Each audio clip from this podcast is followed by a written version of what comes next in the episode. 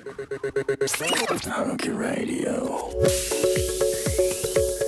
morning, good afternoon, welcome back to Haruki Radio. アメリカ、ニューヨーク、ロサンゼルスからお送りしております。ニューヨークのハルキです。ロサンゼルスの吉野です。この間買ったデスクが2つ届きました。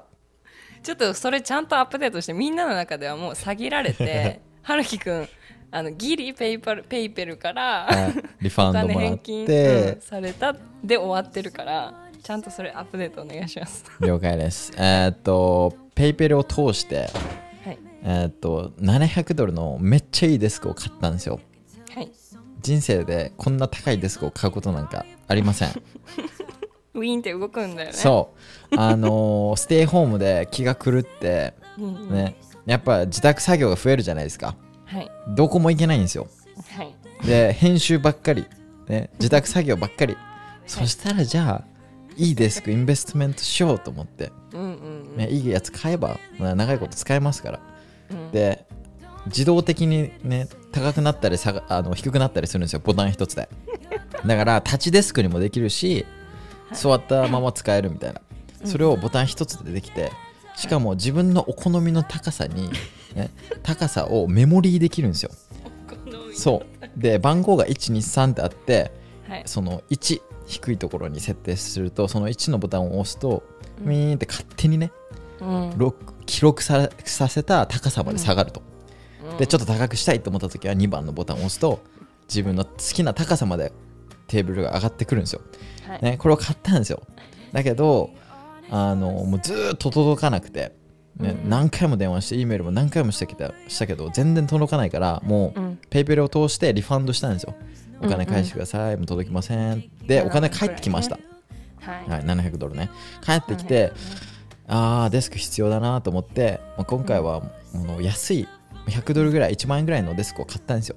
でそれが先に届いて、はい。で組み立ててあーオッケーオッケーみたいな思ってたら、ね、次の日、ね、リファンドしたはずの7万円のデスクも届きました。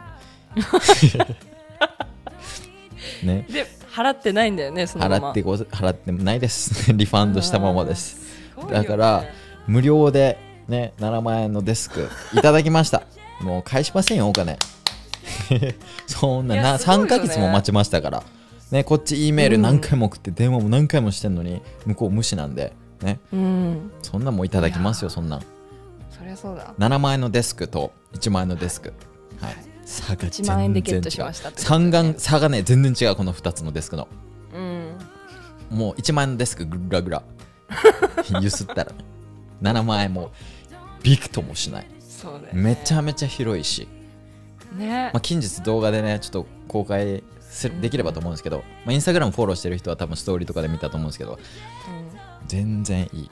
で1万円できたデスクは、えっと後ろに後ろになんか追いやられてた。そうそうそうそう後ろのやつも可愛いけどねっっていう。ちゃいいっすよこれも。ね。えいやでも本当にだからそのシステムが面白いよね。ペイパルも返金したってことははなんていうのかな。多分会社にもちゃんとなんていうの返金しますからねって多分言ってると思うんだけどね、い。はそれでもってシッピングっていうかい送,、うんね。送られてくるっていう。うん、どうなってるんだろうね。まあでも。もう払いませんよもう。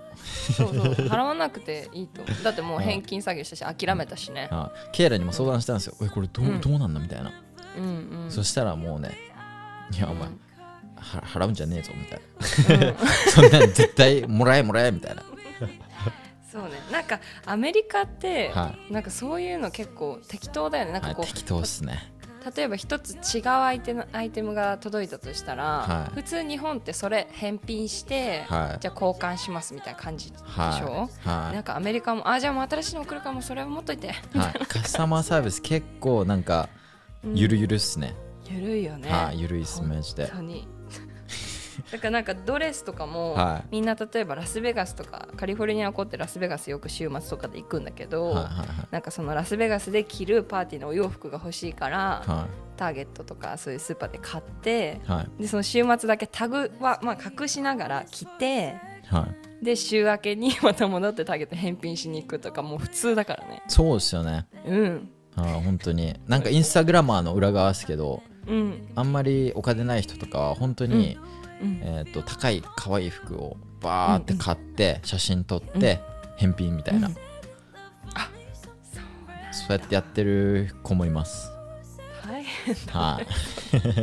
ずっとタグだからコンスタグつけっぱなしで写真撮ってみたいな、でアメリカって大体なんだろう結構返品期間あるじゃないですか。あるね。タグとレシート持ってれば3ヶ月以内に返品できるとか、普通じゃないですか、はい。だからそれでなんか写真撮って写真上げてみたいなインスタグラムに。で返品しに行くみたいな。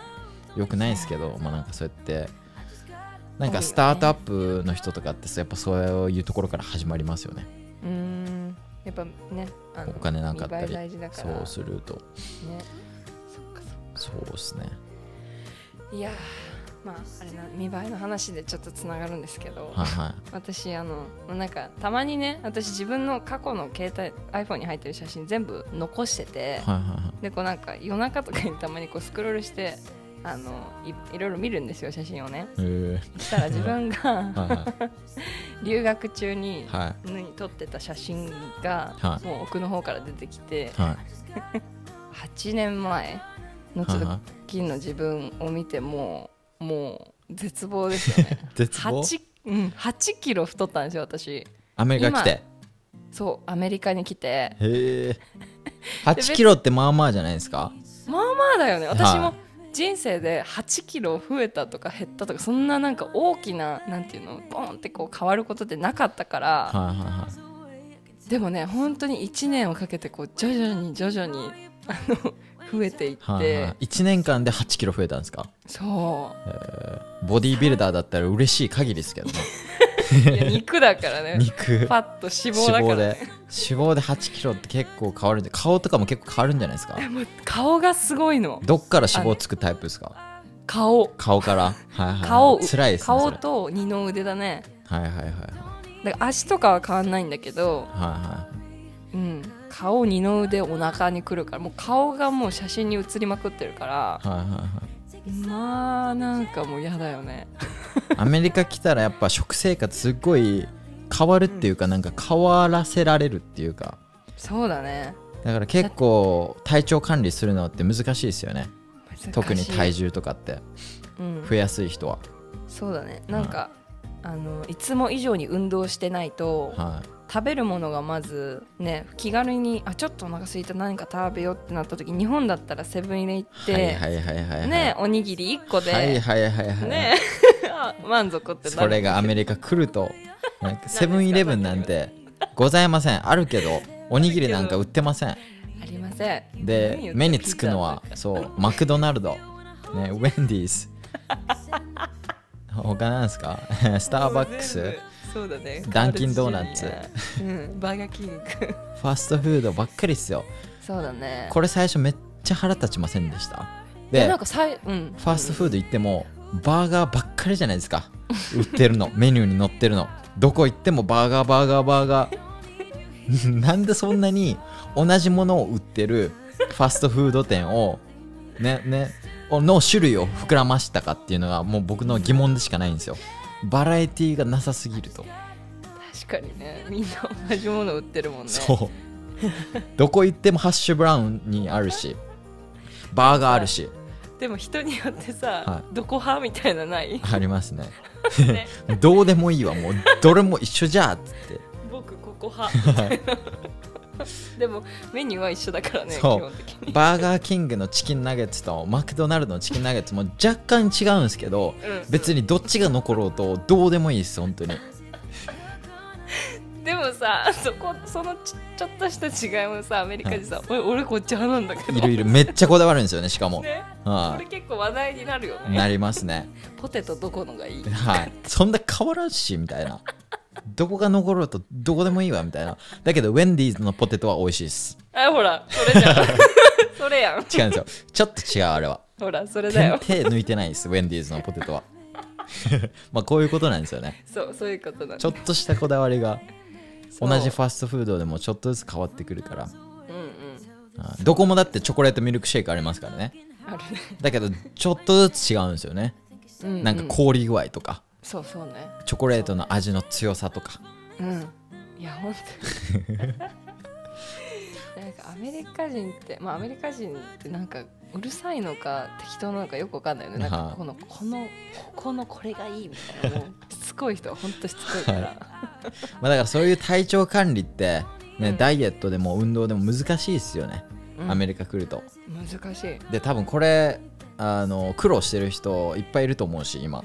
でこれからアメリカに行くってなった時に苦労する人も絶対出てくるんで、うん。まあ、僕の場合は体重減りましたけどアメリカ来てから。まあ僕は逆を言ってますけどでもそういう人も絶対いるはずなんですよ。食べ物が合わないとかで体重減ったりとか、うん。そういう人のためだったりうん。僕らのためにね今日は完璧な人を、うん。えーゲストとして招待してますんで、理学療法士でもありランニングアドバイザーでもある宗師さんに来てもらってますこんにちは。よろしくお願いします。はじめましてよろしくお願いしますお願いします。実はですね、ハルキーラジオでは一応、えースポンサー枠っていうのを設けてまして、で、今回はですね、宗師さんもポッドキャストやられてるということで、特別ね、えーもう対談方式で、3人で、ね、喋っちゃおうということで、うん初の試みです。そして3人ともソーシャルディスタンスです。めちゃめちゃ遠いです。日本、ニューヨーク、カリフォルニアのね、3つ。ちなみに東京のどこ、あ、東京じゃねえ。日本のどこですか？僕、千葉です。千葉ですか？はい。なるほど。すごいよすごいこれ時間も時差もあるし、本当に。はい、ちなみに今の時間ニューヨーク何時ですか？10時55分 PM です夜ですねカリフォルニア、えー夜の7時55分。えっと、日本の千葉は11時55分。AM です。AM いやーなんかまあ新しい試みなんでもう若干こうタイムラグがお互いあったりするかもしれないですけど顔見て喋ってないですからね。ただこ、うん声のボリュームのバーを見て喋ってるぐらいですから。ね ちょっと止まる時もあるかもしれないですけどよろしくお願いします。ということで宗師さんの簡単な自己紹介を最初にしてもらえればなと思いますはじめまして、と宗師です。と普段は理学療法士として働いていて、まあ、趣味特技がマラソンで、まあ、ランニングアドバイザーっていう資格を持っているので、まあ、そういうこう知識を生かしてあの SNS とかポッドキャストを通して皆さんに健康だったりとかランニングダイエットの知識を配信しています。なるほど、あのもちろんあの概要欄概要欄に今回あの宗師さんのポッドキャストを貼ってあるんでぜひ皆さんチェックしてみてくださいで今回気になるのがどうやってなんか僕のことを知ったのか、ああ、えっと、僕が春樹さん知ったのは YouTube ですね。はいはで、なんかあの、医療費の話上げてたじゃないですか。い医療費。なんかアメリカで病院に行くとこのくらいかあかるんだはいはいはいはいそっ保険にからですか。入らずにみたいな。そ面白い。はいえれーが、まあ、きっかけというか、はいはいきっかけで登録したんですよ。そもそもその春樹さんはいろいろしあの YouTube で知ってはいたんですけど、はいはいはいはい。そうその動画きっかけに登録して、そこから、まあ、応援してますね。ファンで応援してます。あれですね。面白いですね。やっぱ人それぞれあこれだって思ってチャンネル登録する動画ってあるんですよ。でやっぱ宗師さんって理学療法士でもあるんでやっぱ医療系の多分動画を見た時に感じたんでしょうね。バイブを。あ、なんかそうなんだと思って、アメリカの医療ってそうなんだって。どう思いました？あそこまで高いっていやーなんかまあアメリカはそのね高いっていうのは知ってましたけど、はいはいはいあ実際そこそんなにかかるんだっていうのは思ったし、はいはいはいまあ、結構本当に日本でいう簡単な、まあ、診療じゃないですか。はいはいはいそれで、まあ、あんだけ取られるんだっていうのは結構衝撃でしたね。そうですよね本当に。うん。なんか僕の動画を見てるってことはやっぱあの英語だったり海外に興味とかってあったんですか？そうですね。もともとまあ理学療法士に普通になった後に、まあ、そはい。の海外の、まあ、フィジオのはい。と日本のその理学療法士のギャップがやっぱりあって、はいはいはい。まあ、その医療費のところもそうなんですけど、うんうん。まあ海外の理学療法士の方がこうしっかりこう患者さんとなんなんて言うんでしょうね近いというかはいはい。こう、まあ、日本だとやっぱりお医者さんの処方のもとの治療っていうところがあるんですけど、うん海外とかだとやっぱそれがちょっと違ったり文化が違ったりしてうんうん結構より専門的な知識持ってる人とかも多いので、はいはい。まあ、そういうところでなんかえあの英語とか海外に興味は持ちましたね。はいはいどういうなんかきっかけで理学療法士になりたいとかって思ったんですか？で僕は、まあ、高校で陸上部に入っていた時に、はいまあ、その怪我をしてはい。で、まあ、治療を受けてから理学療法士っていう職業を知ってそこから志しましたね。あー。やっぱその怪我してまあなんか挫折じゃないけどスポーツを続けれない。今過去以上のコンディションで続けられないだったりそうやってなんかフィジカルセラピスト PT の、えー違う理学療法士に行ったと行ってああこういう職業あるんだ僕もなりたいみたいなきっかけになるのって多いっすよね。多いですね。ほとんどやっぱりスポーツしてる方ってはい。多いですね、うん。僕もそうだったんですよ。僕も怪我してうん。理学療法士になりたいみたいなこんな素敵な職業あるんだみたいな感じできっかけ知るきっかけになったんですよね。ああそうなんですね、そのなんか英語でなんか情報をなんだろう調べたりとかってするんですか？ー英語英語で調べるっていうよりかは海外の情報をこうサーチするっていう感じですかね、はいはいはいはいはい。うん。英語が話せるわけではないから、はいはい。うん、そのいろんな海外の記事だったりとか海外の情報を集めてるっていう感じですね。それってあれなんですか？やっぱり海外の方がリサーチの数も多いし最新の情報。早いですね。うん。はいはいはい。やっぱりこう医療の面でもアメリカの方が、まあ、先いいよよくも悪くも先を行ってるというか、はいはい。悪まあ、くも保険はやっぱりこういっぱいいっぱいになってるし介護保険も大変な状況だしっていうのもあってで同じやっぱりあの軌道に日本も乗ってると思ってるのでうん。うん。やっぱりそのアメリカの情報を、まあ、知っておいてうん。あの今の医療とかにの考え方にしっかり向けておくのはなすごい大事だなと思ってます。なるほど。なんかそうやって記事とか海外の記事を読むことによってなんか変わったことあります、なんか自分のパフォーマンスする上で。あなんかやっぱりこうまあそれこそ先が見えるというか先見の目を持って仕事ができてるっていうのもあるしもちろんその文章自体が英語だからそ翻訳するだけでもやっぱり勉強になるし英語力つくんじゃないかなと思ってるし、そうまあ、その中でこう自分もなんかこう情報の見つけ方みたいな英語の読み方みたいなのはなんか少しずつですけどうん。ついてる気はしますね。なるほど。吉野さんはい。体重のアメリカ来てうん。体重が増えた。8キロ増えたんですよね。8キロ増えたんです、8 1キ年ロ？10ヶ月ぐらいでもう8キロいってましたねえ でなんかで僕らで話してたんですよね。うん。アメリカ来ると食生活も変わるしー、はいはいはい。歩くことも少なくなるんですよねやっぱ。基本的に車社会っていうのが多分そもそも問題であ日本そうなんですね。そうです。なんかこうアメリカにいてで一時帰国で日本に帰ったりしたらすごい体重がすぐ減るんですけど、あー。なんかそれって、まあ、もちろんご飯もあるけどなんかあの、電車通勤とか電車通学とか多いじゃないですか日本ってはいはい。だから駅に向かう階段を上ったりとかそういう些細なことすらも、こっちはもう基本そこのコンビニ行くのも車っていう感じなのであそうなんですね。はいだからそれが結構大きくあるのかなって思ってるけどま歩くこと全くないですよこっちであないですあそうなんですね。確かに春樹くんの動画見ても結構車乗ってる動画多いいや確かに。ほんとそうですよ。常車だもんね。確かに言われてみればそうだわ。歩く距離家から車まで。車から学校まで。で学校のキャンパス歩くぐらいです。でキャンパスも大きくなったら車移動ですし。キャンパス内を車で移動するんですか？あ全然ありますね。クラスとクラスですっごい距離が多かった。離れて離れてたら全然車で行きます。なんならバス走ってるキャンパスも全然あるんでそれぐらいなんかえ歩かないんですよね僕らって。ーあそうなんだ。は勝手になんかアメリカの方が広くていっぱい歩いてるイメージがありましたけどね。そうなんですよね。なんか広すぎるからもはや。もうなんか歩こうっていう感じになんないんですよね。あ何かに乗ろうとするんですよ。僕ら。そう。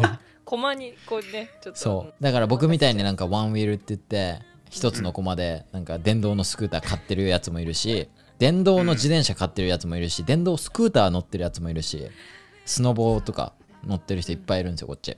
なんでまあなんか運動も減るし、まあ、食生活もダイエットもだいぶ変わるんでなんかそういう人たちになんか僕らみたいな体重が増えちゃう人、まあ、僕の場合減っちゃうんですけどね。ーうん。になんかアドバイスがあれば聞きたいなと思って。なんか運動でも運動でできることでもいいですしなんか食生活で気にするべきとか。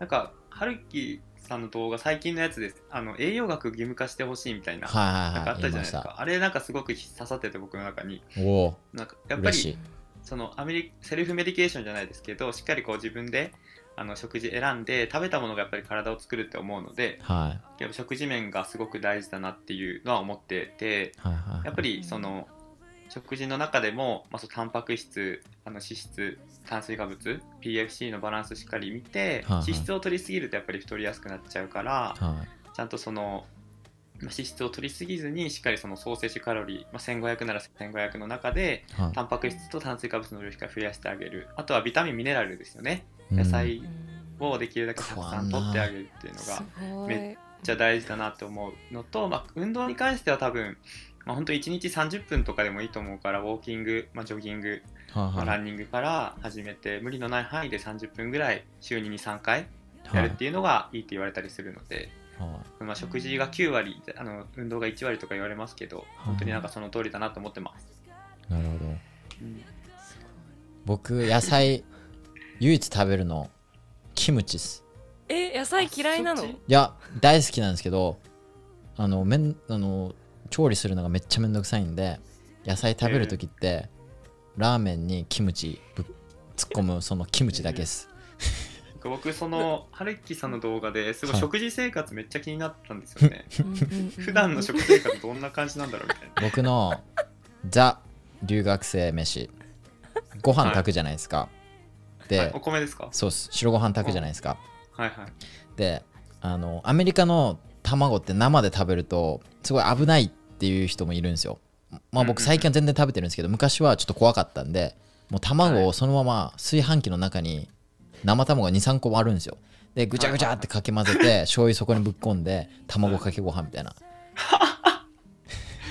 めっちゃ便利なんですよ。便利だけど。お皿も使わないし まあ確かに。炊飯器1個洗えばうんうん。僕それで2食分ぐらい作れてたんでどうそですか？れやってましたどうですか？こんな食事ままあ 聞いてください。あちょちょっとそれやってたらちょっと聞いて聞いてください。まずはい卵、タンパク質ですよね。タンパク質はい。で、あのーご飯。はいえーっと、何でしたか？カーボ炭水化物炭水化物ですね。野菜ないんですよね。うんないここに何か入れれるとしたら、あーでも崩したくないんですよ、この卵かけご飯は。OK です OK 何入れます？ブロッコリーじゃないですかブロッコリー入れるんですか、ここに。ブロッコリーだとビタミンも取れて、はまあ、筋トレとか男性だとテストステロンとかしっかり。補給してくれるから、はブロまあ何か一つって言われたらですけど。い。でもブロッコリー、茹でる時間結構かかりません？うんなんかそれぐらいやってよ。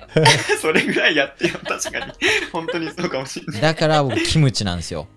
まあキムチも確かあのキムチはすごく確かにいいですよ。発酵食品だし。そうですよね。発酵食品いいですよね。まあまもキムチは評価しますよ、う んアドバイス求めときながら自我が強い。強いです強いです。もうキムチ以外僕譲らないですから。いやマジでキムチめっちゃ強いと思うんですよ。いやキムチは強いですよ。だって調理する必要する必要ないし。うん。で白菜だけじゃないんですじゃないですか。なんかいろんな野菜入ってるじゃないですか結構。キムチの中って、はいはい。なんで強いなと思って。あとなんか発酵食品って何がいいんですか？まあ発酵食品な日本だと納豆、あとはまあヨーグルト。いはいはい。ですかね。うん。とキムチ。はいはいやっぱこの辺かな。最近あのーお腹があんまり空いてない時に食べるものを、あの発見したんですけど豆腐にうん。納豆にお。わかめにはい。オクラにはいそれってどうですか？なんでそんなにあれなんですか？なんでそんなに素晴らしい。ちょ待ってちょ待ってちょ待ってちょ待って割り込ませてもらう。なんでそんなにアメリカにいて日本食ができるんですか？あこれがカリフォルニアの素晴らしさですよ。くそ。いや僕はじゃあ10分間歩きます毎日。あ本当それいいと思うでもはるきさんはなんかすごい逆に痩せてますよね。そうなんですよ。そうそうそうそうそう。そうそうそうそうそう。僕は増えないと増やさないといけないんですよ。うん。で卵かけご飯ばっかり食べちゃうと。昔から体重増えないんですよ。本当に筋トレしないと増えない体質で。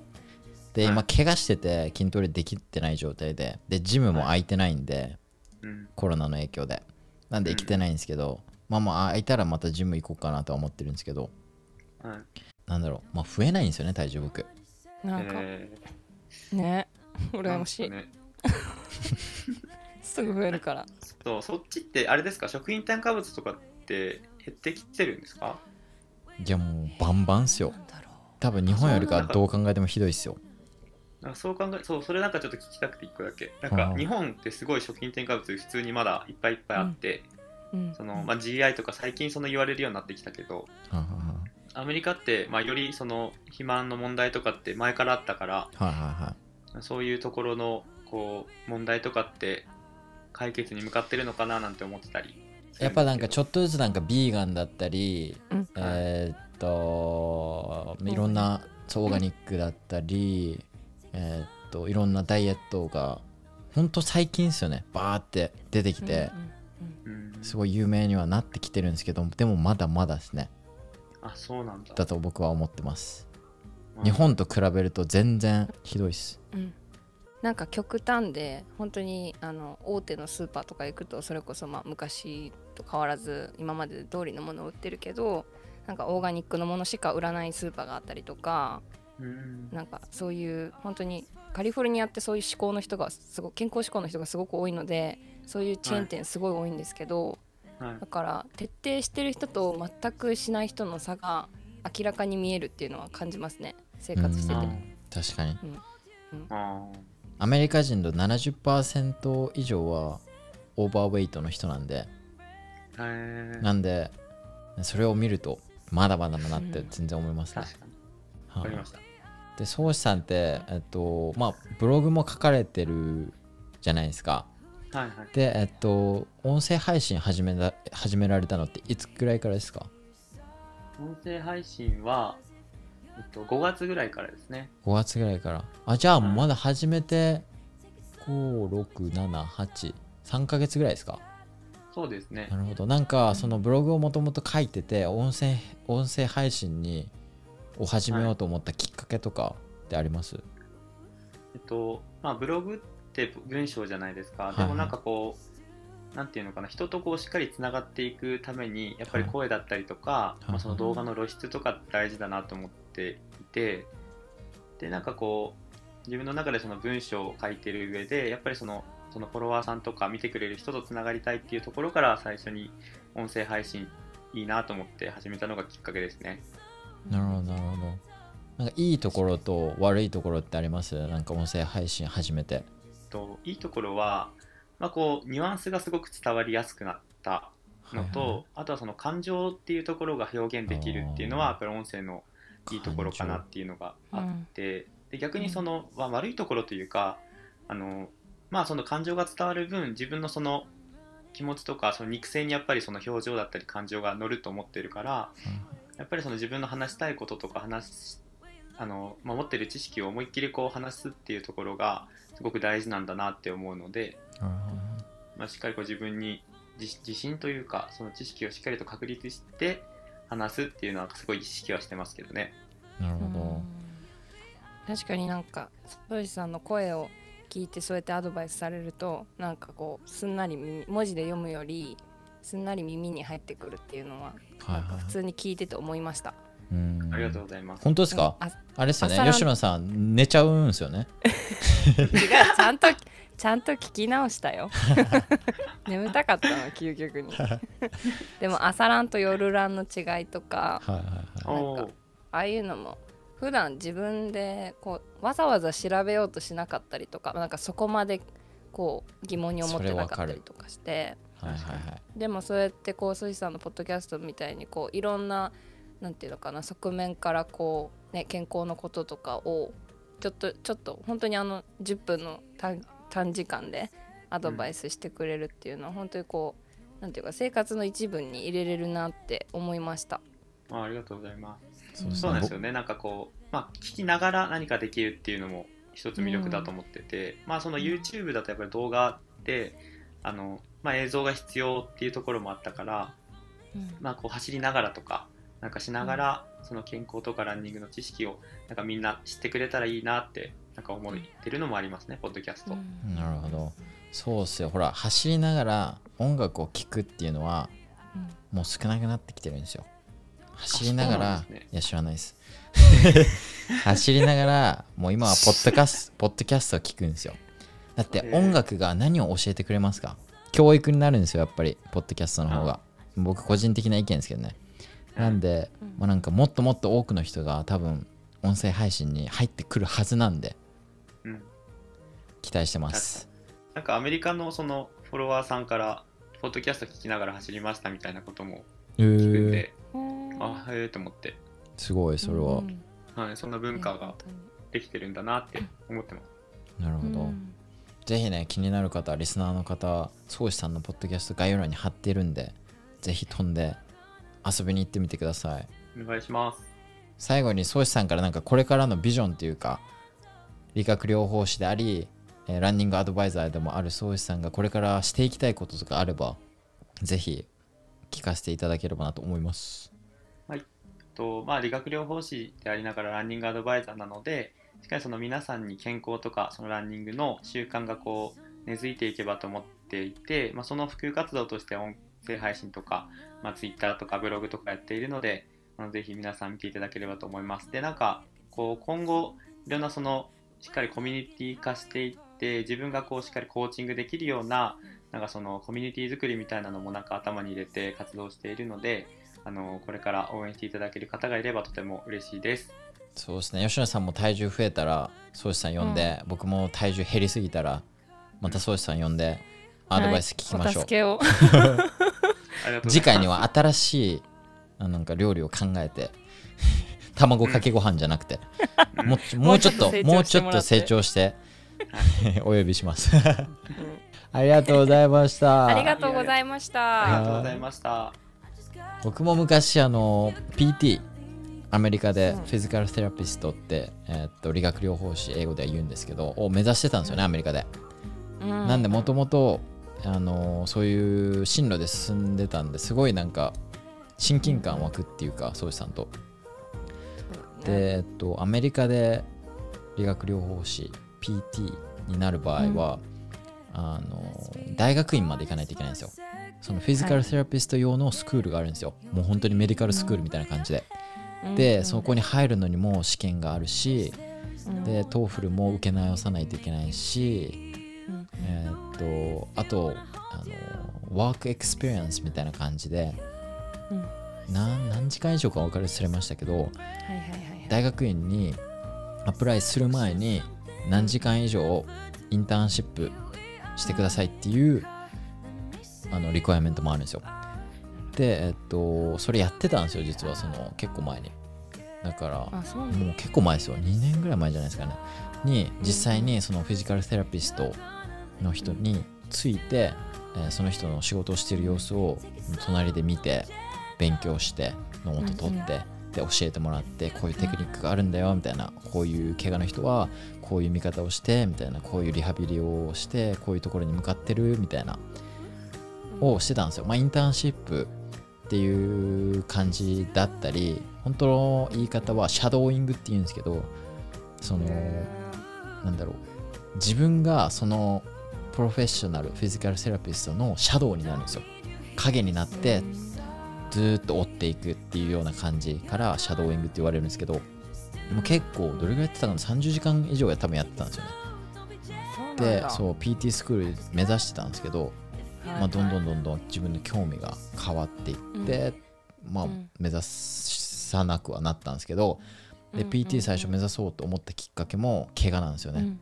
僕もなんだろうサッカー野球とかいろいろスポーツしててアメリカ来てでうんアメフトして肩外れて。でずーっと僕筋トレしてたんですよ。もう17ぐらいの時から、はい。2位取ったんですもんねそうです。その話しましたねちょろっと。で怪我してできなくなって、で、まあ、僕もなんかフィジカル PT 通うようになって、あうん。こういう仕事あるんだみたいな。うんうんうん。感じで、なんかスポーツトレーナーに最初なりたかったんで、はいはい。でなんだろう。ヨーロッパとかアメリカとかってスポーツトレーナーになりたかったら PT 取るんですよね、PT がすっごいなんだろう。PT まで進めばすごい体のなんのその movement だったりはい。細かいところまですごい理解できるはい。レベルまでいくんで、うん。そこまで取っちゃえばうん。すごい融通融通が利く degree なんですよねすごい。ね。そうでアメリカでもすっごい人気ででもすごいはいまあ難しいっちゃ難しいんですね。で国家資格なんで、PT って。なんでえーっとまあすごい給料も安定してると、うん。まあなんかそういう理由があってすごいアメリカでは人気で。うん。でスポーツトレーナーになりたい人って結構多いと思うんですね。うん。でえっとまあなんかいろいろ種類あるんですけど AT アスレティックトレーナーっていうのが多分一番よくみんな聞くと思うんですけどはい。これは要は、まあ、サッカーの試合してます。怪我がはい。選手同士ぶつかって倒れます。で一番最初に選手に駆け寄っていくのが AT です。うんなんか担架とか持って。うん。で AT はどっちかというとあの緊急の怪我の対処。それこそなんかコンカッションだったりうん。骨折れた瞬間のケアをするのが AT ででその後にお医者さんに運ばれてうん。でお医者さんが紹介状を、えーと PT に書いてで PT が残りのリハビリだったりうん。その怪我した人をフィールドに戻せるように一緒にトレーニングしていくんですよね。そこが PT の役割で。なるほど。そう。で、えっと、スポーツチームとかにも PT って絶対一人はいるんで、まあ、PT になりたいと思って。そうそうなんですよ。まあそこはまあいろいろ人生を送る中で変わっていってっていう感じですね。まあなんか僕がこれからどうやってなんかなんだろう僕の人生ですよね。この先どういうことをやりたいか僕がみたいな。はいもともとなんかそうやって理学療法士になりたいっていうのもあったんですけど、うん。今はなんか映像を作るのがすっごい好きでうんうん。なんかシネマティックっていう風に言われてるんですけど映画チックにうん。綺麗な映像を撮るのがすごい楽しいしはい。あとなんか編集しててもなんだろう、うん。苦にならないんですよね。本当に好きなんですよね。楽しい。んですよね、うん。なんか色をいじったりとかはい。映像の。どういうタイミングでカットしてうん。次のシーンを入れるかみたいなどうやってつなぐかみたいかみたいな感じの、うんうん。でこの間えっと結婚式の撮影に行ってきて。うん。でえっともともとえっと結婚式の映像を作ってる友達がタイラーをつないで知り合ったんですね。だからもともとその人は結婚式の撮影をしてて。うん。で大体結婚式って一人で撮影しないんですよね。大体チームでやるんですよ。はいはい。だけどその人はそのたまたま一人でやっててで一人えっとドローンを飛ばしてくれる人うん。まあ要は二人でやってたんですよね。うん。で結婚式2人でやるのってすっごい大変なんですよ。大体なんか、まあ、少なくてもねその1カメ2カメうん。いてで音声とかもいて。うん。で大体なんか本当に少なくても2人。でうん。多くてなんか5人ぐらいでやるレベルなんですよね。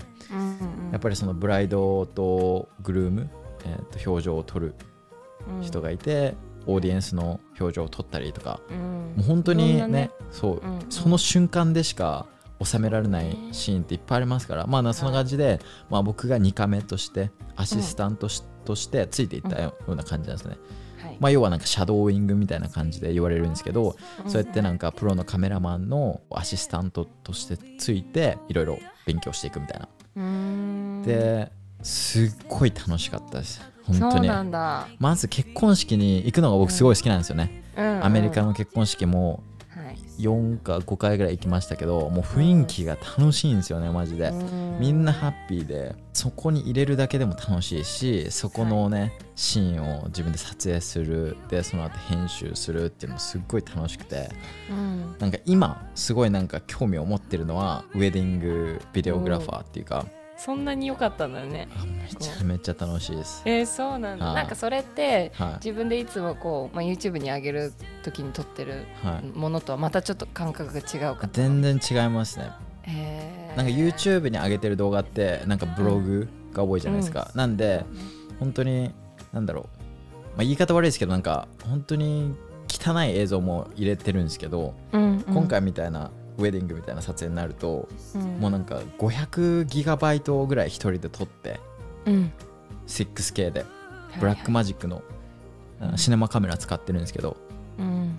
でちゃんとギャンブルって言ってうん。映像を固定する、うんうん。スムーズに撮れるうん。スタビライザーみたいなの使ってうん。で自分でフォーカスとかもいじりながらもう真剣です、マジで。